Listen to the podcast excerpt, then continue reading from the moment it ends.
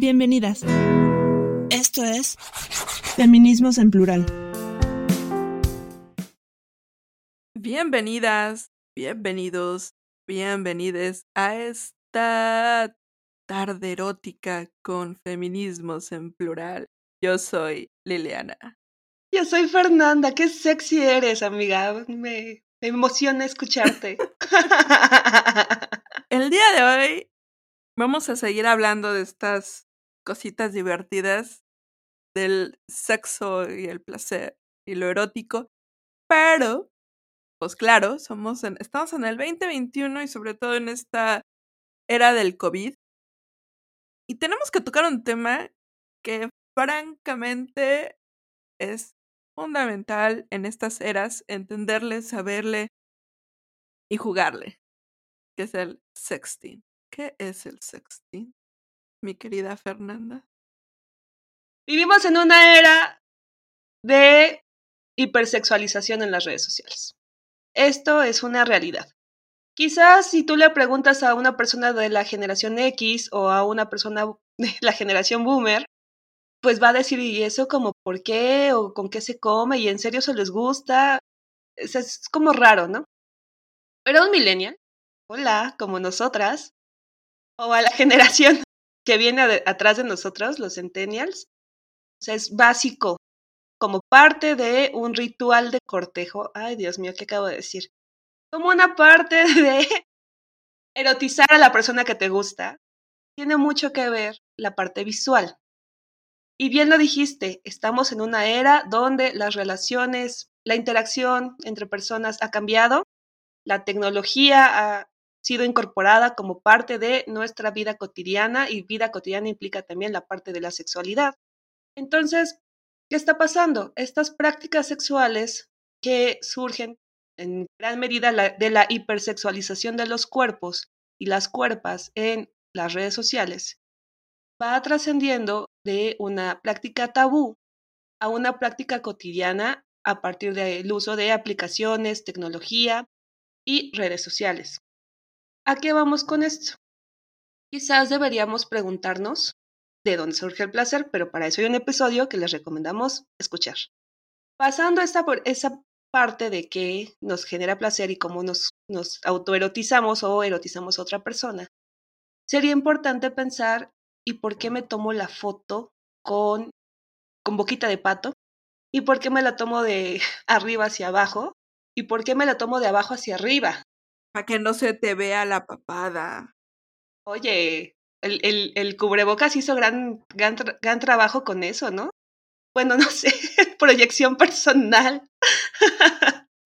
Pero bueno, el, caso concreto es, ¿por qué nos sexualizamos de esta manera?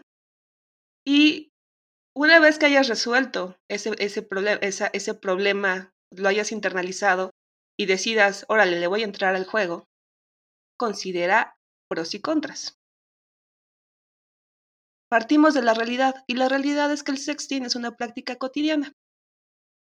El sexting tiene que ver con tomarte una foto erótica, con mandar mensajes eh, sexy seductores a tu pareja sexual del momento o a tu pareja formal, mandar o hacer un video erótico de masturbación o de, de placer compartido o inclusive grabar videos con tu pareja o con tus parejas y compartirlas, ¿no? Entre ustedes. Esto es muy importante, ¿no? Es una práctica que se ha popularizado, insisto, entre personas de ciertas generaciones, pero que no es exclusiva de ciertas generaciones. Si tú eres una viuda, eres una mujer divorciada, eres una madre soltera, que rebasas los 50, tú sabrás si le entras a esto, ¿no? Pero para tomar estas decisiones, tienes que conocer las políticas de las aplicaciones, qué tipo de contenido se espera que subas y las limitaciones de las aplicaciones. Sí, sé que es muy aburrido leer las letras chiquitas, pero una vez que tú subes una publicación a Facebook, es de Facebook. Y una vez que tú subes una imagen a Internet, es del Internet. Ojo ahí. Para las que están como en otra era, ¿no? De las de las aplicaciones, una cosa es TikTok, Snapchat, Instagram, OnlyFans. Y otra cosa muy distinta es Facebook y Twitter para los más viejitos, como nosotras, pero bueno.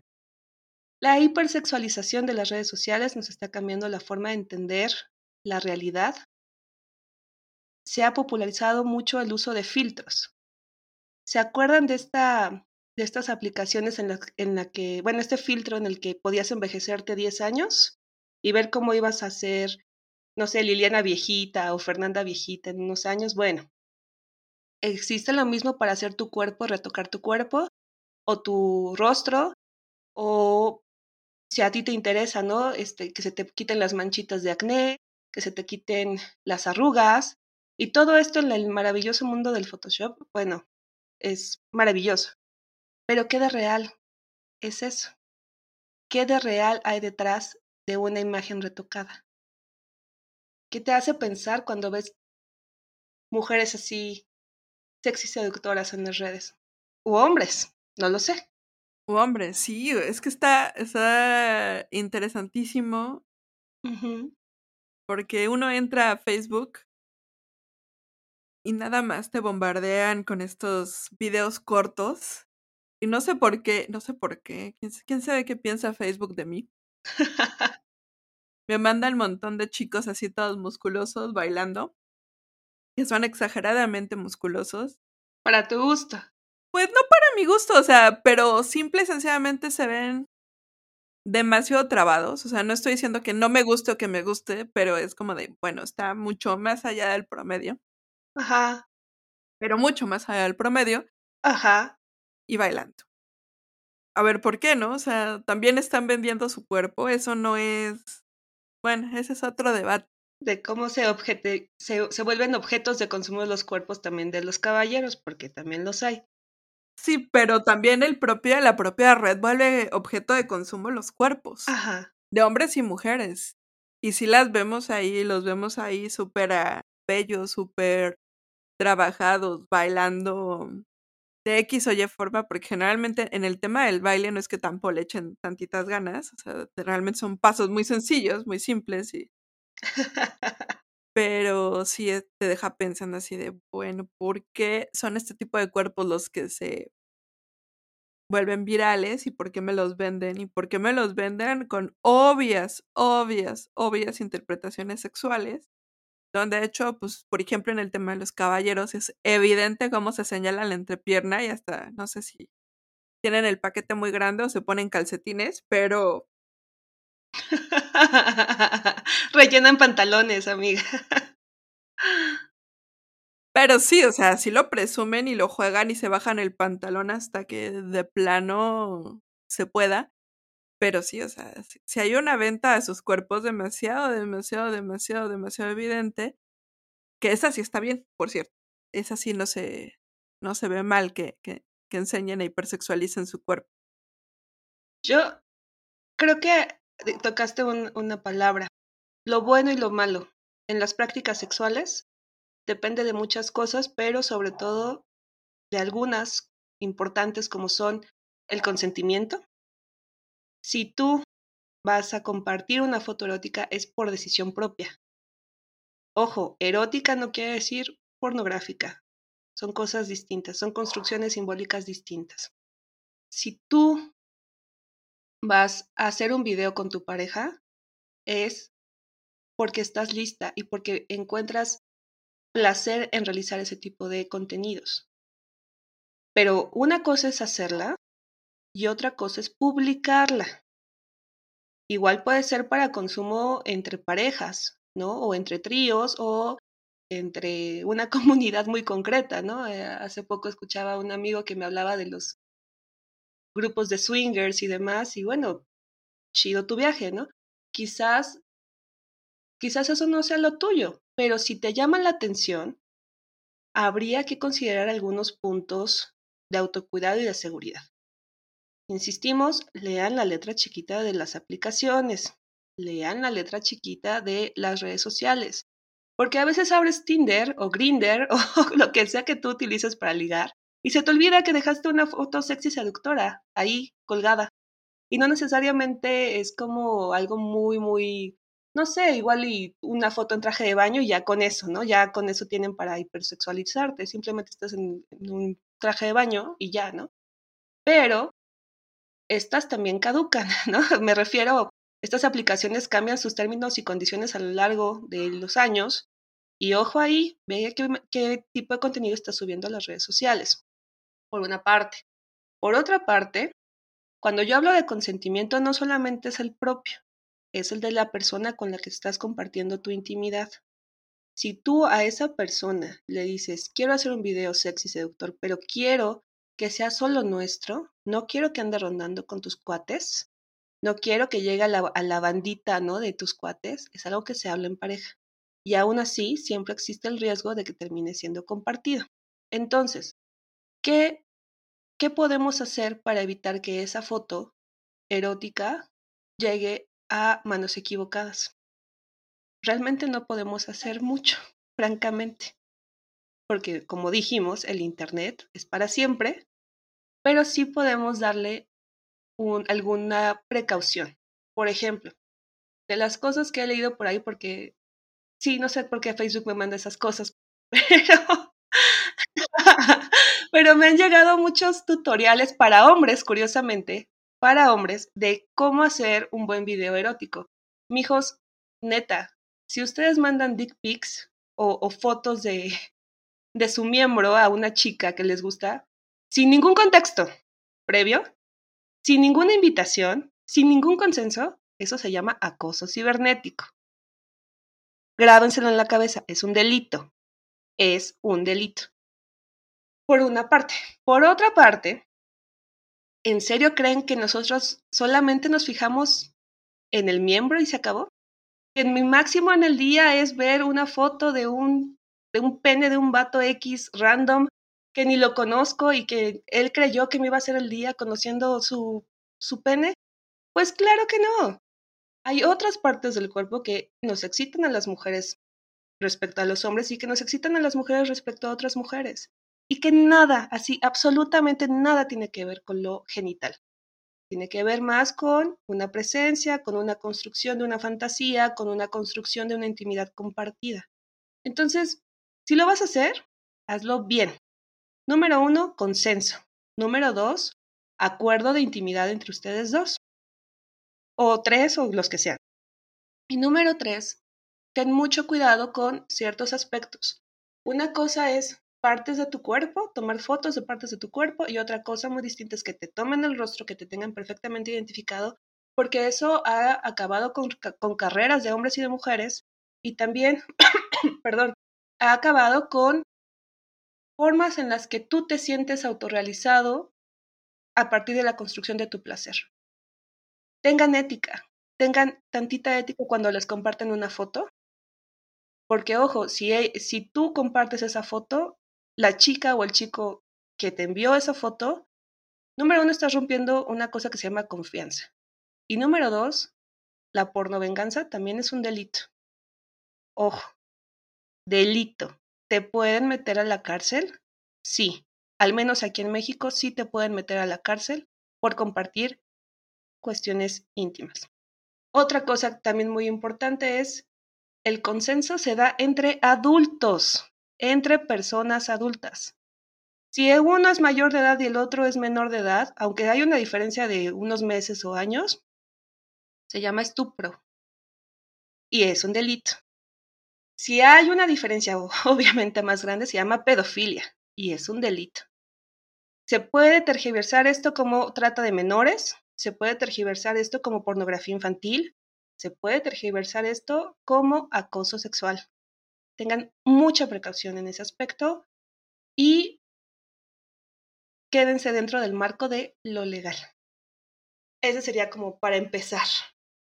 Ahora, lo personal es, es político. Eso es, es algo muy, muy fuerte de decir, las que traemos teoría feminista atrás sabemos a qué nos referimos, a qué autoras nos referimos. Tu cuerpo es tuyo. Recuérdenlo bien, tu cuerpo es tuyo. Empecemos por ahí. ¿Cómo te haría sentir que alguien compartiera una imagen tuya? o un video tuyo. ¿Cómo te sientes tú cuando piensas en esa posibilidad, ¿no? De que alguien te comparta a ti ese tipo de información, ese tipo de contenido. La intimidad es política. El derecho a la intimidad es política. Y es parte de tu vida. Tienes que tener esa perspectiva de largo plazo. No es, no hablemos de esto, no, no, no vivamos en el tabú. Esto es una realidad, es una práctica cotidiana. Partamos de la realidad. Y si esto está ocurriendo, más allá del por qué está ocurriendo, es cómo podemos hacerlo de forma segura, si es que hay ciertos límites en materia de seguridad. Ya no podemos decir es que no pasa, no hay que hacerlo, porque ya se volvió parte, como dices, de la realidad, ¿no? ¿Cómo lo hago y de manera segura? Fíjate que una vez está, yo sí leyendo esta serie de recomendaciones que tienes que tener para tener sexting. Primero que nada, escoja usted la aplicación correcta. ¿Con cuál hacemos? Bueno, pues resulta que la mejor para eso se llama Snapchat. Ok, ¿por qué? Porque puedes poner algo que se llama eh, que cada 24 horas se borren los mensajes y fotos que enviaste. Entonces ya, si no la bajó, velas. Y segunda, no, la, no puede bajar las imágenes y te notifica si hace captura de pantalla. Los videos solo los puede ver creo que una o dos veces y se acabó. Ok. Entonces Snapchat es lo mejor para eso, porque eh, cualquier otro, ahí se quedan los videos forever and ever. Eso es muy preciso, es muy interesante. porque, porque igual a veces nos da miedo algunas aplicaciones, pero hay que ser prácticos, ¿no? O prácticas.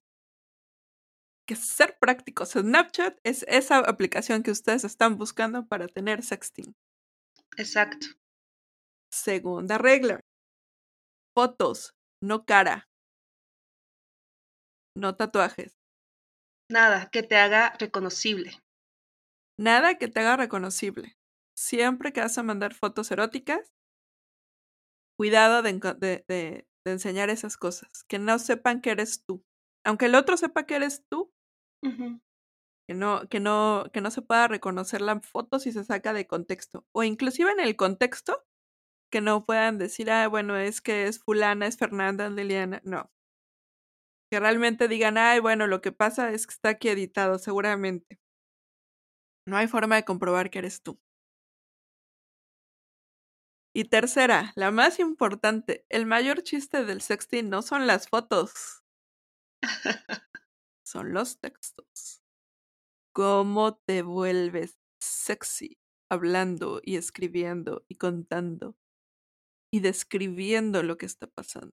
Esa, esa es la erotización, lo que hace la experiencia del sexting mucho más interesante. Eso es lo que hace una persona, lo que diferencia a una persona excepcional en el sexting a alguien aburrido y francamente irrelevante.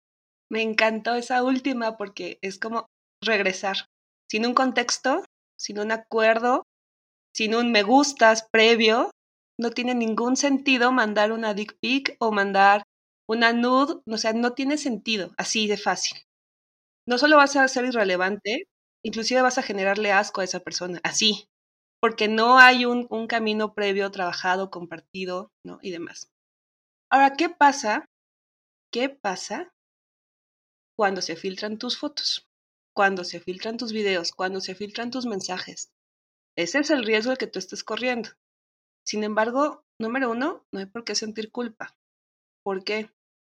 Porque es una práctica común. Una. Dos, lo hiciste de manera consensuada.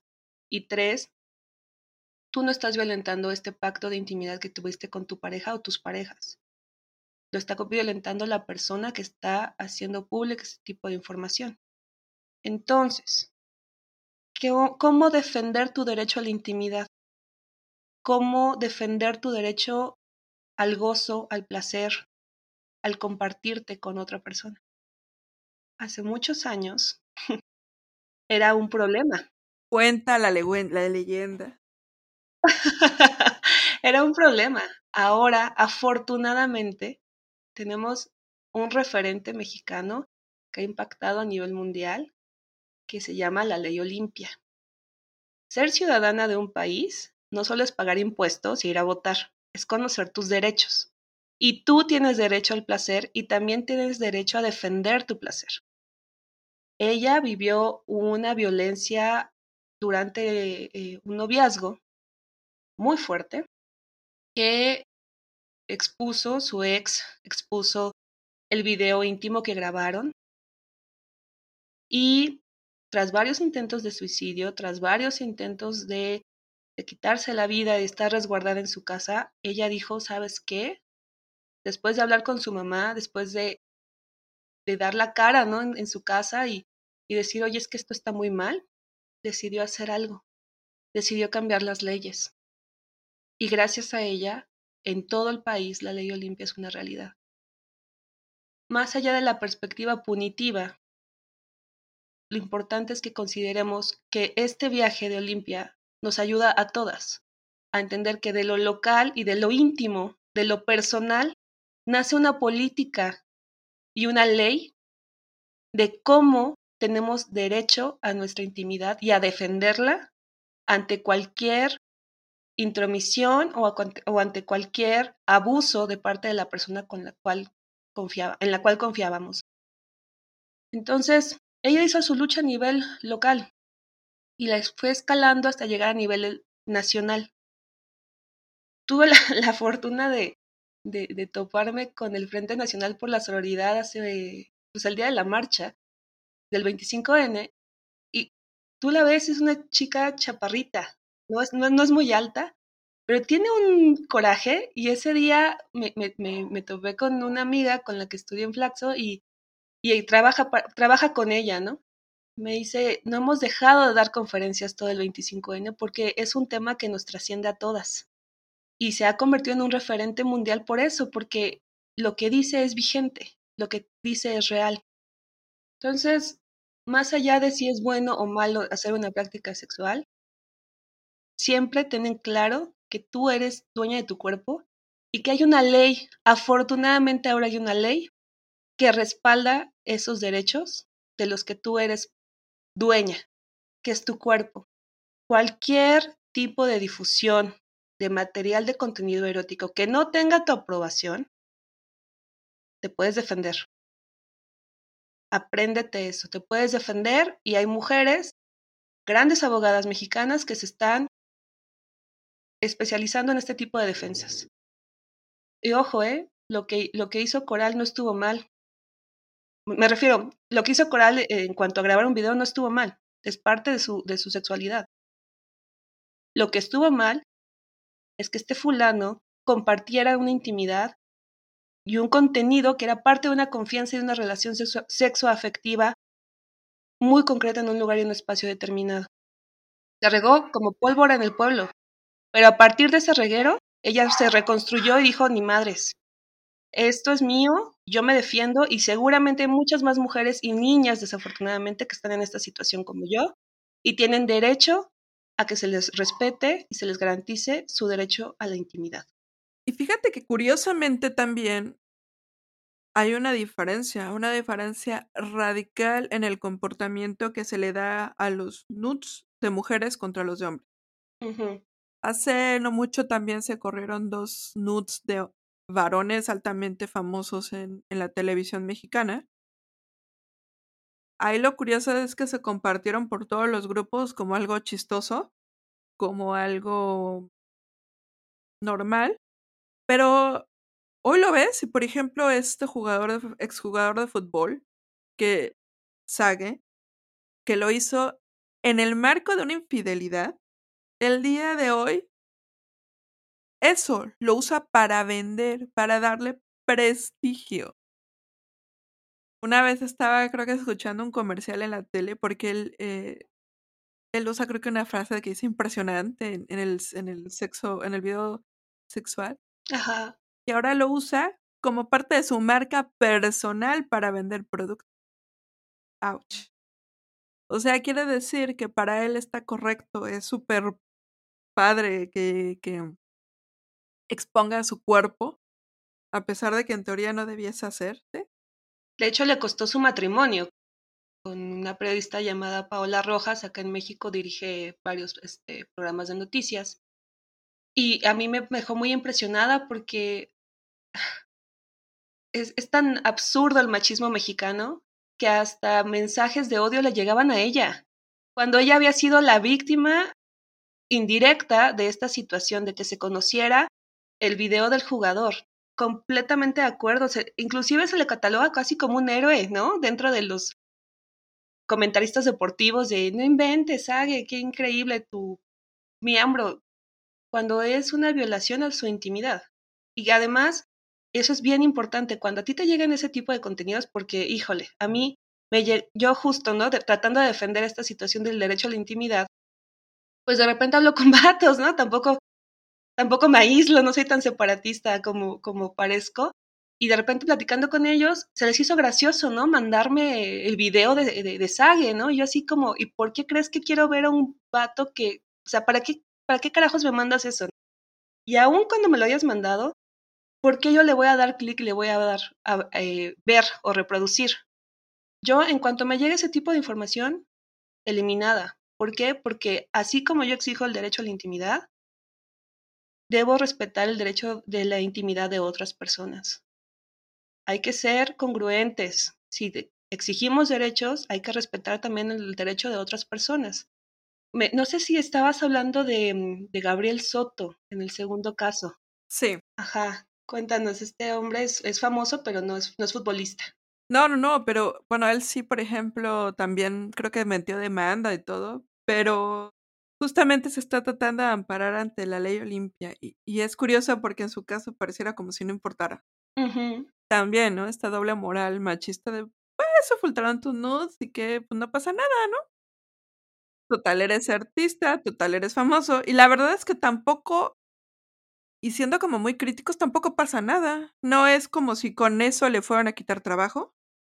No es, a él no. A una chica del mismo medio donde se filtraran sus nudes, ahí sí las corren de las, las telenovelas, la corren de todos los programas, la vetan, pero a él, pues va, o sea, no estoy diciendo con eso ni por un segundo que no debiera respetarse su intimidad, ¿no?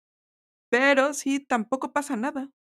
Lo que yo entiendo es que quiero señalar este doble rasero que hay. O sea, cómo a las víctimas mujeres las revictimizan y a las víctimas varones los ensalzan y lo tratan de, hacer eh, parecer como algo gracioso, como algo que genera inclusive heroísmo, ¿no? Y me atrevería a decir esa estupidez, ¿no? De creer que es un héroe por tener un pene grande y así como de eso no funciona así. Le costó, como dije, ¿no? A su matrimonio y a esta persona nunca más va a poder saberse seguro de eh, usar cierto tipo de plataformas porque alguien lo hackeó. Y alguien conoce ya su intimidad, ¿no? Y se ha reproducido la imagen en todos los canales de televisión. Bueno, pues lo mismo pasa con cientos de niñas y de mujeres a lo largo del país todos los días. Pensemos en esa lógica de largo plazo de cómo nos afectan este tipo de materiales a lo largo de la vida, cómo nos pueden costar trabajos, nos pueden costar inclusive la vida, ¿no? Porque, insistimos, revictimizan y entonces, como bien lo ha descrito Olimpia en diferentes testimonios, ella ha tenido intentos de suicidios. Pese a haberse convertido en una referente feminista del movimiento de la cuarta ola, claro que, que te afecta de por vida y sin embargo le está dando la batalla. Y aquí está, dándonos una oportunidad para la defensa de nuestros derechos. Entonces, si vas a practicar sexting, considera pros y contras. Considera cómo está tu relación con la persona. Si lo acabas de conocer, bueno, piensa si está en una aplicación segura, si quieres hacerlo. O nada más lo haces por presión y porque, ay, es que si no se me va a ir con otra o se me va a ir con otro. ¿Por qué haces lo que haces y con quién lo compartes? ¿Con qué te gustaría cerrar, güera? que tampoco le vemos culpa al hacerlo. Y si lo hacemos, a disfrutarlo, hacerlo de manera divertida y sobre todo, échale creatividad. Por favor, me encanta eso último. Chicos, tienen un cuerpo hermoso, manos, ojos, sonrisa, cabello, igual los que no tienen cabello, bueno, una pelona maravillosa, no lo sé, pero hay tantas partes del cuerpo tan erotizables que échenle creatividad, échenle ingenio y de verdad van a hacer a sus mujeres o a sus hombres o a sus no binarios mucho más felices de lo que ustedes quieren entender. La sexualidad es creatividad, es diversión, es complicidad, pero sobre todo tenemos derecho a la intimidad y todo tipo de relación de este tipo y de interacción de este tipo se tiene que hacer con pleno consenso de la otra persona. Eh, sin más, me despido. Mi nombre es Fernanda. Hasta luego, soy Liliana. Esto fue Feminismos en Plural. Gracias, Gracias por, escucharnos. Hasta, la, próxima semana. Síguenos en nuestras redes sociales, Facebook, Twitter, YouTube e Instagram.